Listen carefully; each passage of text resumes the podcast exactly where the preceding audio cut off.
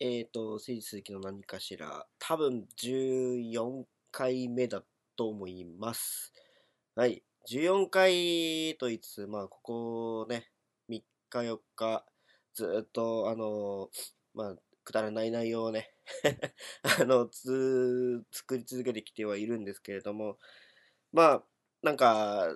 ね、やる、やり続けることに意味があるのかなって思って、その、できる限り毎日更新をね、していこうかなと思っております。これね、あの、使用上といいますか、えっと、予約公開みたいなのが多分できないので、それができるようになるともうちょっと楽にはなるんですけど、まあ、今、現状ね、その自分がクリックしたタイミングで配信みたいな感じになってしまうので、うん、そこだけコントロールできれば、もっと楽かなと思うんですけど、まあまあ、それはそれで、あの生活リズムと合わせて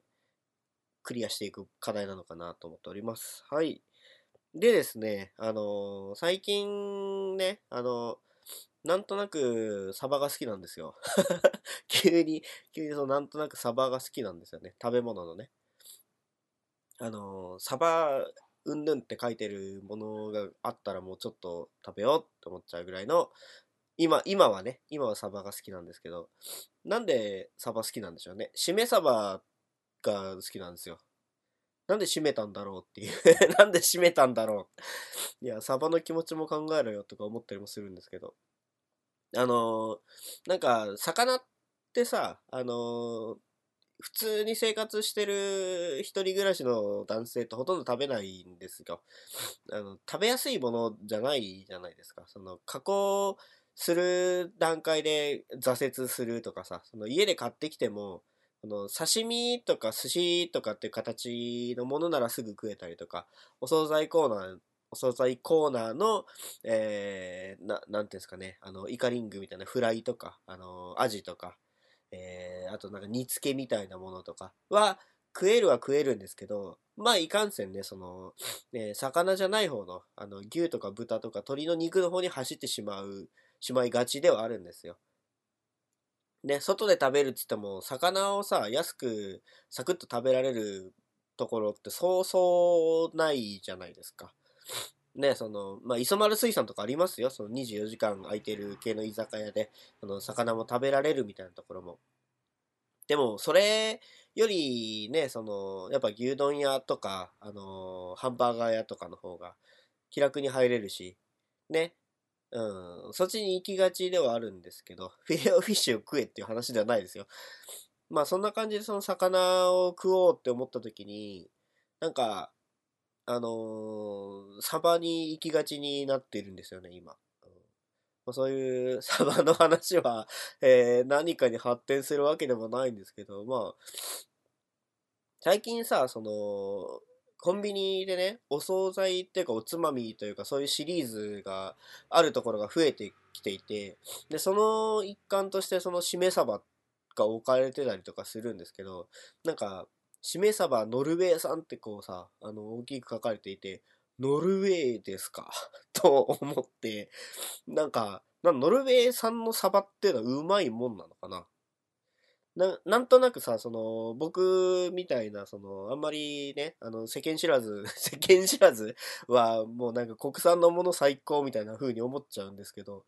なんかノルウェー産ってドンと書かれてた時に、ノルウェーのサバっていう思いを馳せた、思いを馳せた時、それがノルウェーっていうのがその正解の選択肢なのかどうかの判断がつかないんですよね。とかそういうのもありまして、えっ、と、まあ、お惣菜コーナーに惹かれはするんですけど、でもいかんせんね、そのなんか、ちょっと手が伸びないものも多いですよと。うん。とか、ね、えーお惣菜サバの話しましたけど、まあ、何ですかね。何ですかね。この話は何か発展性があるんでしょうか。えー、そうそう。まあ、食べ物もそうなんですけど、の自分でさ、そのサバを締めるとかっていうところまで、やってみたいはやってみたいんですよ。料理は嫌いじゃないから。料理は嫌いじゃないんですけど、後片付けが嫌い。嫌いというか苦手。うん。なので、その、まあね、キッチンがちゃんと今の家あるから、それで料理しようと思って、その、あれなんですよ、家を選ぶ基準の一つとしてキッチンがちゃんと広いっていうのはね、えー、広いっていうか、まあ、ある程度は確保されているっていうのはなんとなくの基準としてあるんですけど、で、その基準で今の家も選んではいるから、そこそこ何か作ろうと思えば作れるんだけど、なんかこう気が乗らないというか。そう、やっぱね、その家に帰ってくる時間が終電だったり、終電間際だったり、まあ日付は変わっているかどうかぐらいのとこだったりするので、それ自体もどうかなと思うんですよ。毎日毎日それっていうのも。で、まあいろいろあって、その、料理をあんましてないんですが、趣味としてのね、料理っていうのを、ちょっともうちょっとやりたいなと。前はやってたんですよ。大学入ってすぐぐらいの時。で、料理するんですか？ってこう、あの、人にたまに聞かれるじゃないですか。あの、生きていると。生きていると。で、なんか自炊するんですか？とか料理するんですか？って。まあ前はしてたけどね、つって、その毎年毎年言ってきてはいたんですけど、だんだんそのもう、前は料理していたが5年前、10年前みたいな感じになってくると、いや、さすがにこれは料理をしていると言ってはいけないのではないかっていう気になってきて、えっ、ー、と、そろそろなんかね、その趣味として料理を再開するべきじゃないかなと、ちょっと思っていたりするんですよね。うん。なんかその料理道具揃えたりとかさ、その、毎日毎日、その、何かをさ、材料買うじゃないですか。例えばなんか野菜だったり肉だったり買って、でそれを1日で使い果たすっていうのは多分あまり得策ではないんですよね。だから、これとこれを使ってこれを作ろうみたいなのとかを、こう、いろいろ、なんか試行錯誤していったりするわけじゃないですか。で、それをさ、計画的にやれるだけの、その時間的余裕があるかなとかいろいろ考えちゃうと、結局やんなくなっちゃうんですよね。だから、もうやるって決めたらもうやるしかないですよね。いやもうこれとこれを買うぞっつって買っちゃって、で、ね、もうなんかいろいろやっていくぞみたいな。料理は、料理楽しいとは思うんですよね。うん。そのさ、ただスーパーがやってる時間に家に帰りつけないとかさ、あの、そもそも疲れているから、その、家に帰る前にパパッと食って帰ってきちゃうみたいな。そういうところがよくあるから、その、料理を作るっていうのになかなかね、いかないんですよ。で、料理といえばさ、その、飲み物とか、その、付け合わせというか、盛り合わせというか、そういうのまで含めて、いろいろやるべきだなってなってきちゃうんで。いや、なんかもっと気軽に始めちゃえよ、ボーイみたいな感じはあるんですけど。でもね、やるんだったらちゃんとやりたいですよね。そう。で、他のね、趣味も増やしたいなと思ってはいるんですよ。うん。趣味、なんですかね、今、流行ってるものとかで言うと。流行ってるものをやるっていうね。いや、最近、その、会った人とかでね、アウトドア趣味とかさ、その自転車とか山登りとかいろいろそういう話をしてる人が結構いるなって思って、だじゃあアウトドア系なのかなとちょっと思ったりしてて。いや、でもね、それもそれで時間取れなきゃできないことじゃないですか。だからなんすかね、旅はしたいんですけどね、旅、旅っていう単体のもう行きたいんですけど、ま、ずはお金かけずにできることなのかなとか。で、お金かけずにできることってなんか発展性がなかなか乏しいみたいなところもあるじゃないですか。まあ、物にもよるとは思うんですけど。例えば、いや、わかんないな。あの、山に入ってさ、山菜が趣味ですって言ったらさ、山菜はお金かかんないじゃないですか。でもわかんないんだよね。その、いろんなさ、ルールをまず調べるところから、ルールが大変ですよ、もう今はね。だから山菜もさ、勝手に取っていいのはどこまでのラインなのかとかさ。いや、それだったらその道端の野草を取っていいのかとかさ。いろいろもう本当にわかんない。もうがんじがらめで。ルール、ルールがもう本当に複雑。世の中のルールが複雑。ね。で今家にあるものでっていうと、まあ多分今趣味に近いもので言うと、読書。いやでもインターネットはね、常にやっているからなんです。まあでも、ポッドキャストも趣味の一つみたいなもんですよね。で、あとは、まあ、うんと、ゲームも趣味なのかなっては思うんですけど、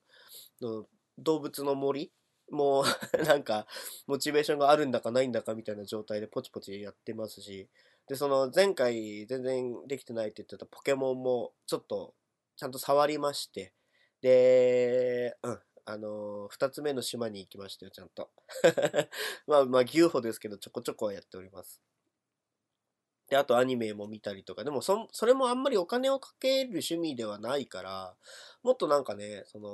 趣味を通じてお友達を作るみたいなぐらいまで何かこう、発展させたいですよね。で、あとは、その生産性のある感じだとなお良いかな。だから絵描くとかさ、なんか人に見てもらうとか、聞いてもらうとか、なんか感想を言い合うみたいなところの趣味がいいなってちょっと思ったりしてるんですよ。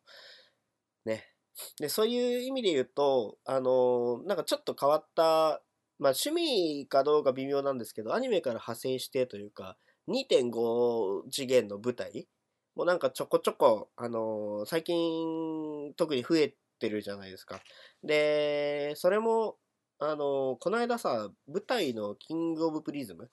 豚金がニコニコで配信されてたから、それちょっと見たんですよ。で、あこんな感じかと思って、あの、ま、さすがに、あの、キンプリの監督が、えっ、ー、と、脚本でしたっけ？書かれてたので、その、なんていうんですかね、物語の中で、あの、なんか気になるところが全然なくて、で、むしろ、あの、1期と2期っていうか、なんていうんですかね、えっ、ー、と、えー、バイプリティリズムと、あのえー、キングオブザヒーローの2つがうまく融合されて面白い舞台になってたなって思ったんですけど、なんかそういうさ、あのー、舞台鑑賞みたいなのもいいですよね。うん。いや、そのさ、豚金がなんか面白いなと思ったのが、その、レポートがツイッターで回ってくるじゃないですか。そういう人フォローしてると。で、それ見たときに、その、演じてるのは舞台役者さんたちあの